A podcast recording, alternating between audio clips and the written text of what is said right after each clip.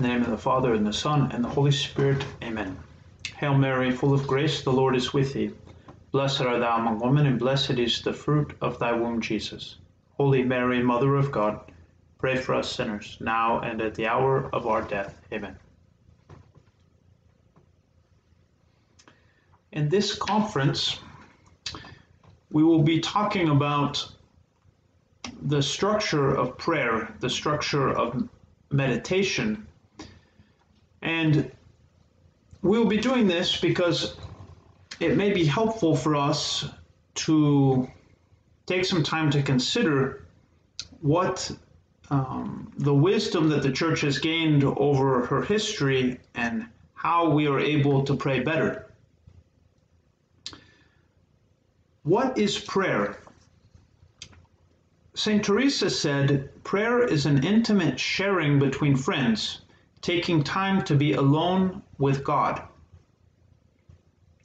And St. John of Avila, he says, prayer is a secret and interior speech which the soul communicates with God, sometimes thinking, sometimes petitioning, at other moments giving thanks, by contemplating, and generally all that which comes to pass in one's secret conversation with God.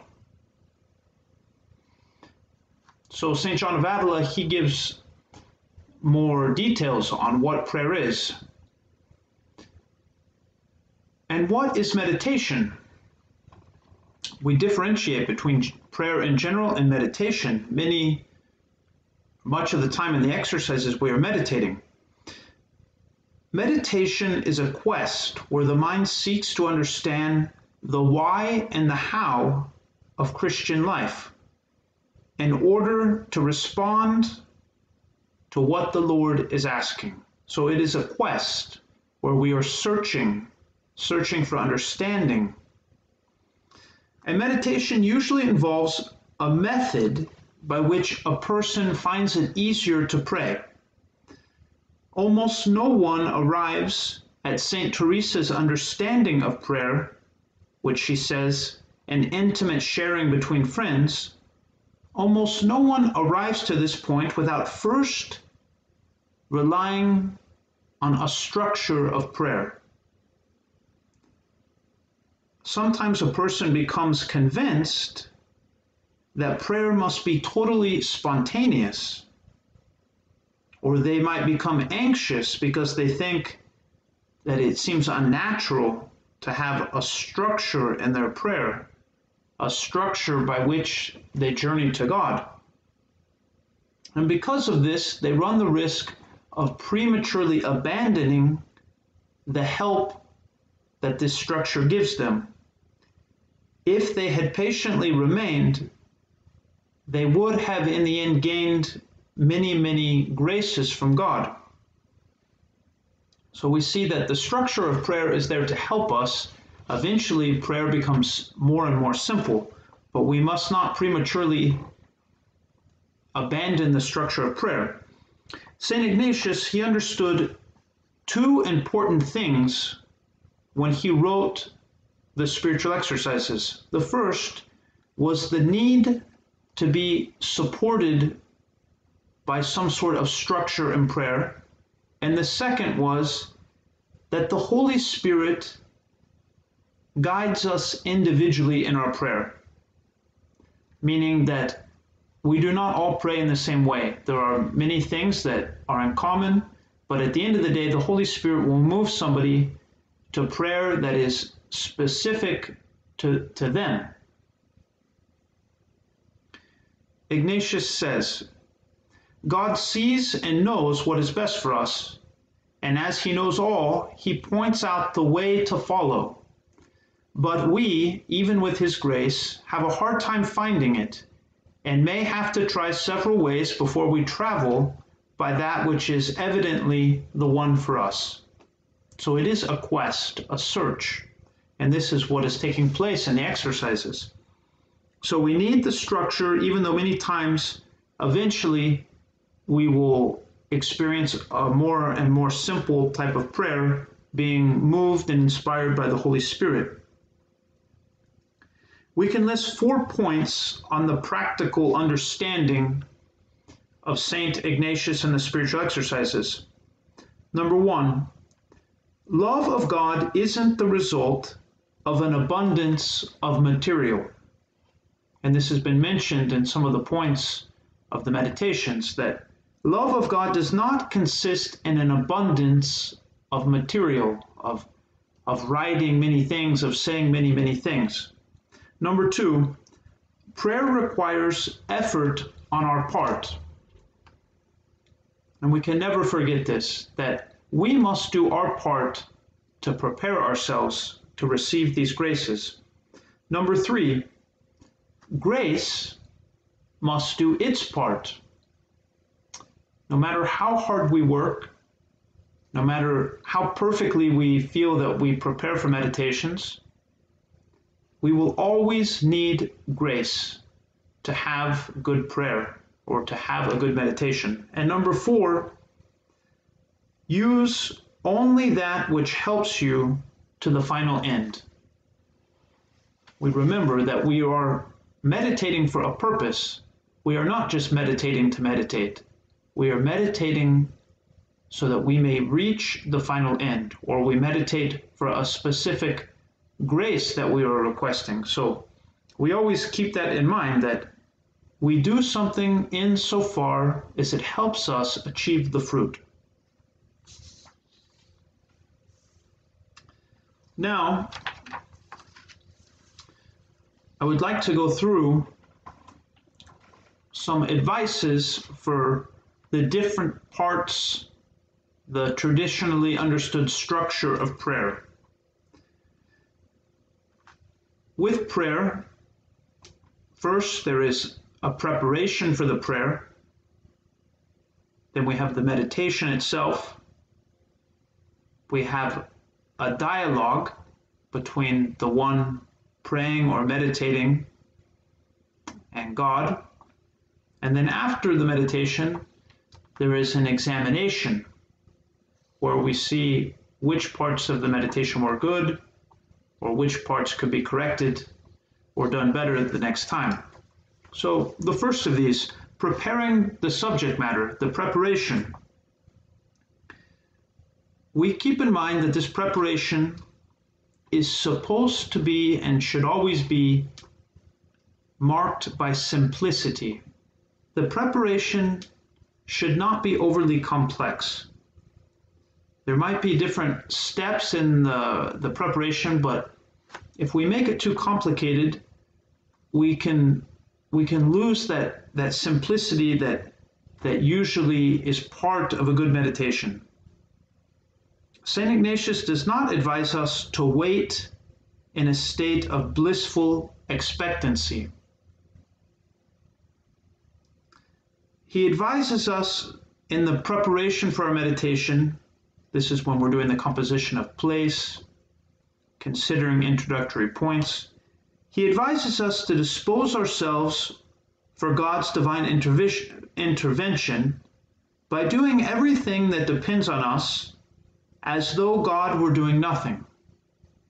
But when God rewards us, we should pause to gather these good lights and to relish the consolation as long as they last. So it must be simple. We must do our part. If without expecting him, but if he visits us with a with a fruit or a, a light to consider, we must take advantage of this, but not be overly attached to it. Before the meditation, I ask myself questions such as this Where am I going? For what purpose am I going? You are going because you are going to speak familiarly with him who you know loves you you are going to converse with God, the one of infinite truth and wisdom, and such things. So even as we are going to the meditation, we are kind of asking ourselves, where am I going? Why am I doing this? Our bodily posture in prayer, we are to assume the most helpful posture, not the most bothersome, nor the most comfortable position, but one in which we can remain still the preparatory prayer, which we have been praying, its purpose to humbly place oneself in God's presence, requesting grace from God. Ask our Lord for grace that all my intentions, actions, and operations may be ordained purely to the service and praise of His Divine Majesty.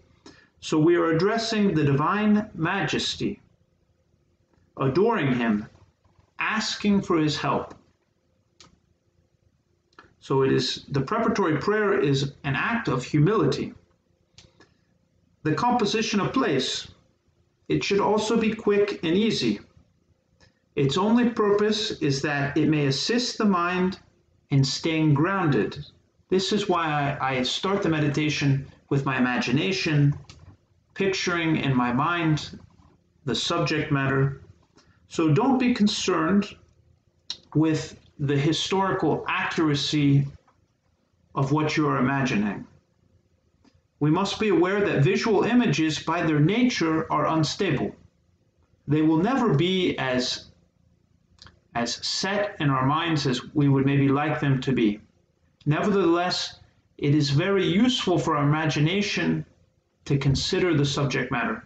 If the imagination is agreeable when you are beginning a meditation, if it's acting very reasonable, use it as much as it helps you. But again, it must be quick and easy. It's only to prepare you for the meditation.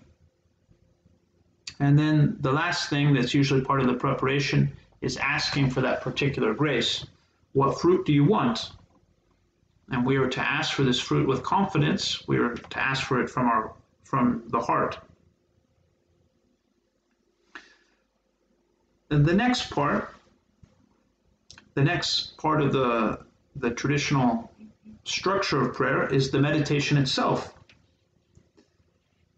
It means that we are remembering, thinking about, we are exerting ourselves, moving ourselves in the meditation. It means giving permission to be influenced. We are allowing ourselves to be changed or influenced.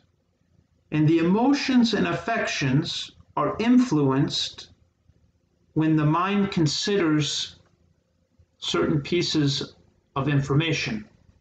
The emotions and the affections, Ignatius wants this to happen because we need our emotions to do their part. We shouldn't fear using our emotions in the meditation because when our emotions, when they are guided by our reason, they are very helpful for us. They act as a source of energy by which we can put things into action. And so they must be understood in this way. When I am meditating, it's okay if, and it's actually encouraged when we employ um, our emotions. It is very good.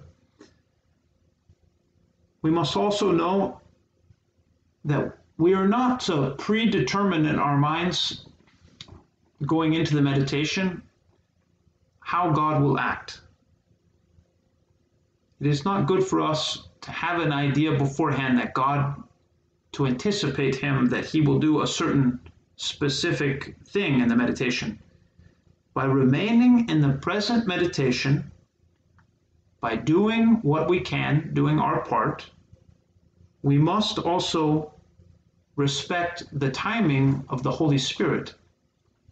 So we don't want to get ahead of the game by by considering too much how we think the Holy Spirit should work or when it should work. We must be very patient in the meditation.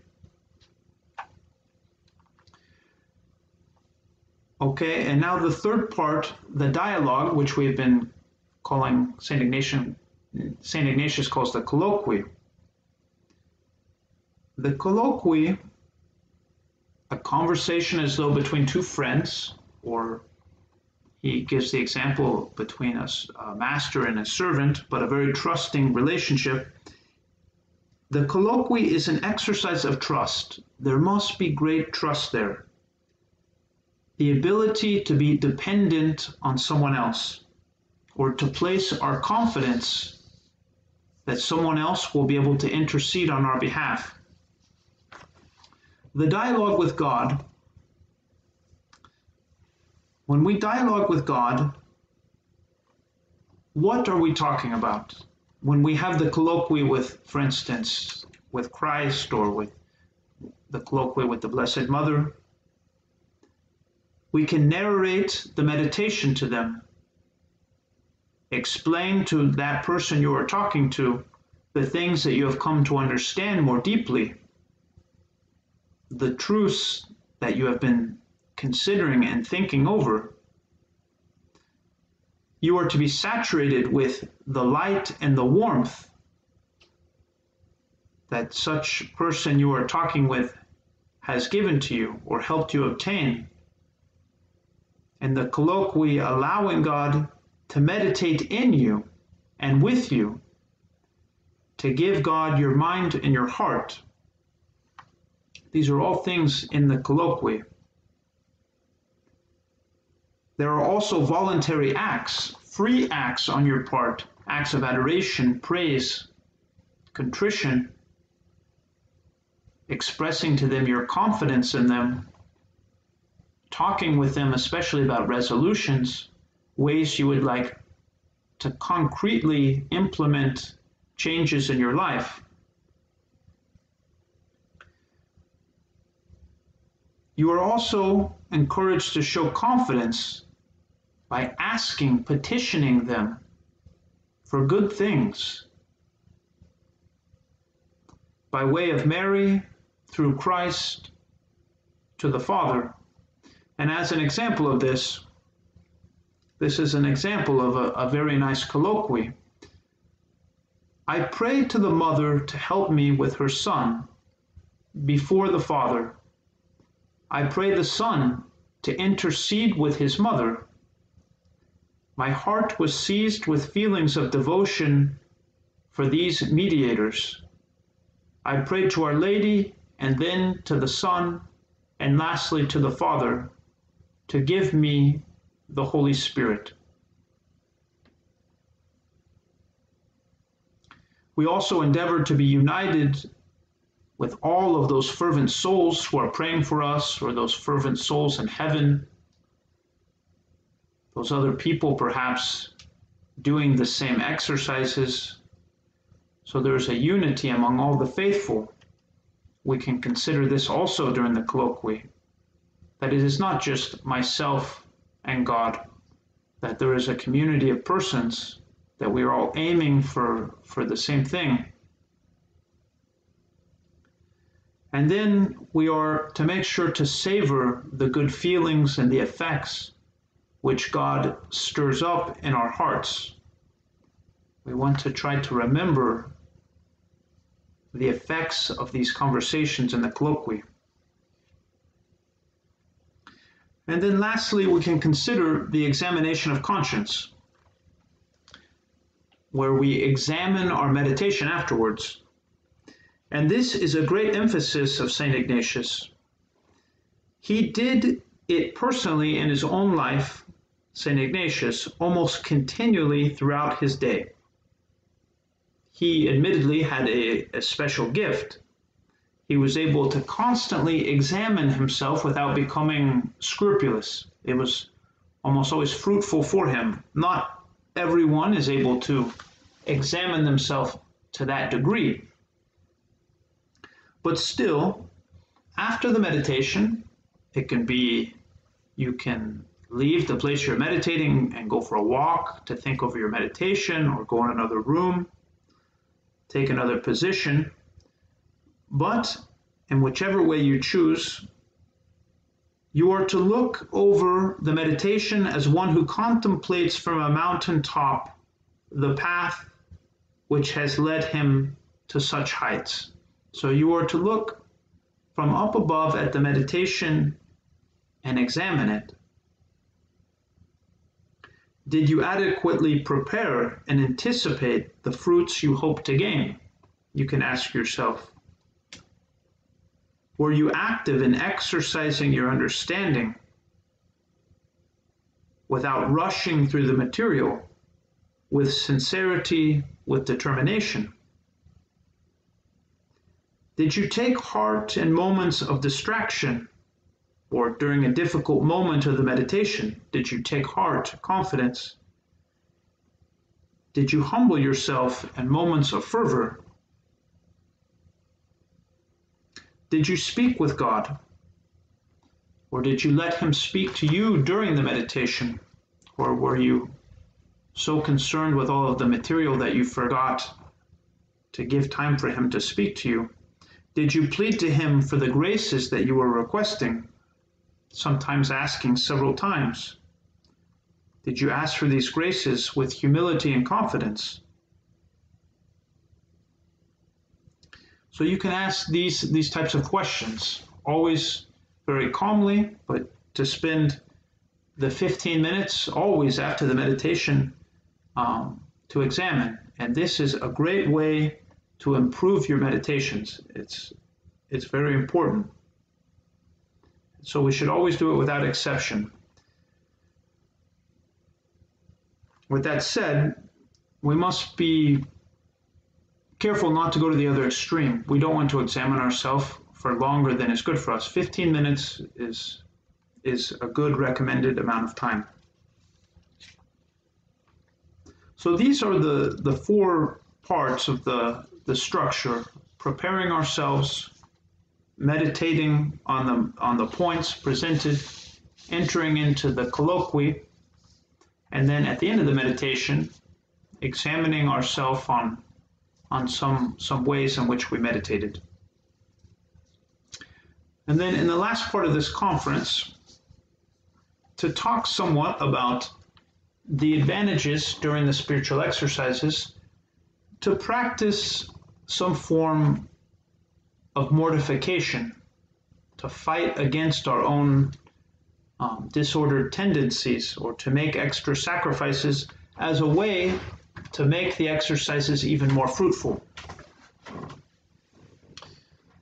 This is a quote from Saint Margaret Mary. She says, If you wish to make a good meditation, be faithful in mortifying yourself. Our prayer, our prayer must translate itself into a loss of our own will so that we may put ourselves in the will of God. We should offer ourselves for this in advance when we go to prayer. So it's, it's, it's something that is proper that we want to fight against our own will and to do the will of God. This in itself is very mortifying. God holds great graces in reserve but they are for souls who are great in their generosity. We must practice smart types of mortification. The efforts can be many different things effort to overcome ourselves, the effort we give to ask for graces which are appropriate to the meditation but may be very difficult the effort desiring to see our own imperfections and sins. This can be mortifying, or striving to have more compassion for the suffering of Jesus. All of this involves working against one's own will and contributes in a great way to a good meditation. St. Ignatius speaks about doing penance. He says, penance are to be done in so far as they help us to the end. The penances that we do should increase our strength rather than lessen it. So, if we notice skipping a meal or avoiding certain things that we would normally eat or comforts, if we know that it helps us, even if it may be difficult, it is good. But if we do something that may be very magnanimous, but it hurts our prayer, then we have to we have to be very careful with that. When the soul is determined to do nothing contrary to God, and the temptations have subsided, Ignatius says we should actually do less penance. When our will is cooperating, then there's less need for penance in this case. He says a weakened body weakens the soul. We should love the body when it obeys the soul and is a help to it. Prefer whatever causes tears of devotion to flow and unites you closer to God to what causes excuse me what causes us to be close more closely united to God. So sometimes we do penance because we want to have um, we want to feel more closely even the pains that that Christ that Christ felt. Always keeping in mind that more is not always better. In the eyes of God, a short prayer by a smartly mortified man is worth more than the longer prayers of others. The worth of prayer is measured not by tears or such things, but by the degree that someone is able to submit their mind to God.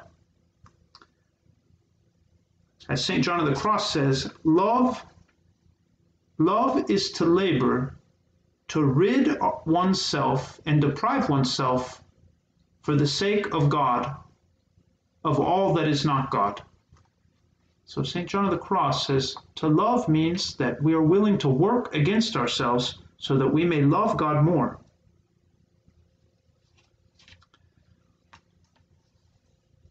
And with this, I will, I will conclude. We ask at the beginning, what is prayer? And St. Teresa, as we said, she says, it is an intimate sharing between friends, taking time to be alone with God. And the methods of St. Ignatius is the structure that we have, while also advocating for structure it still gives ample room for the Holy Spirit to move us individually. For love of God does not consist, as we said, in an abundance of material to consider. During the meditations, a soul exerts itself as though God were doing nothing, so we are very determined to do our part by making free and generous acts to do everything within our power to gain the fruit by preparing ourselves well for the meditation, persevering through difficulties, making humble requests for grace, examining the meditation, mortifying my will in order to gain more self control. So, when we do these things, when we do our part, God will certainly quickly visit the soul and reward the soul. Meditation is a quest by which we seek to understand the how and the why of Christian life. It is a great skill to learn how to meditate well, how to do it well. Understand understanding when to exert myself, when to be very generous with God, and when to be patient, waiting on His grace. This is the art of meditation. When should I exert myself? When should I be more patient? And this is how we gain the fruit of meditation, doing what we can according to our personal gifts and abilities, and trusting in God, who we know will, will reward all of our efforts. So these are all things to keep in mind. It is, is not meant that the meditation be very stressful. It should be simple. Do what you can. Um, but all of these, all of these things, all of these efforts, not only do they in themselves glorify God, because we are working hard so that we may give ourselves totally to Him, but all of these efforts are directed to that final end. So we keep all of these these things in mind as we continue through the following meditations and the spiritual exercises. In the name of the Father, and the Son, and the Holy Spirit. Amen. Hail Mary, full of grace, the Lord is with thee. Blessed art thou among women, and blessed is the fruit of thy womb, Jesus. Holy Mary, Mother of God, pray for us sinners, now and at the hour of our death. Amen.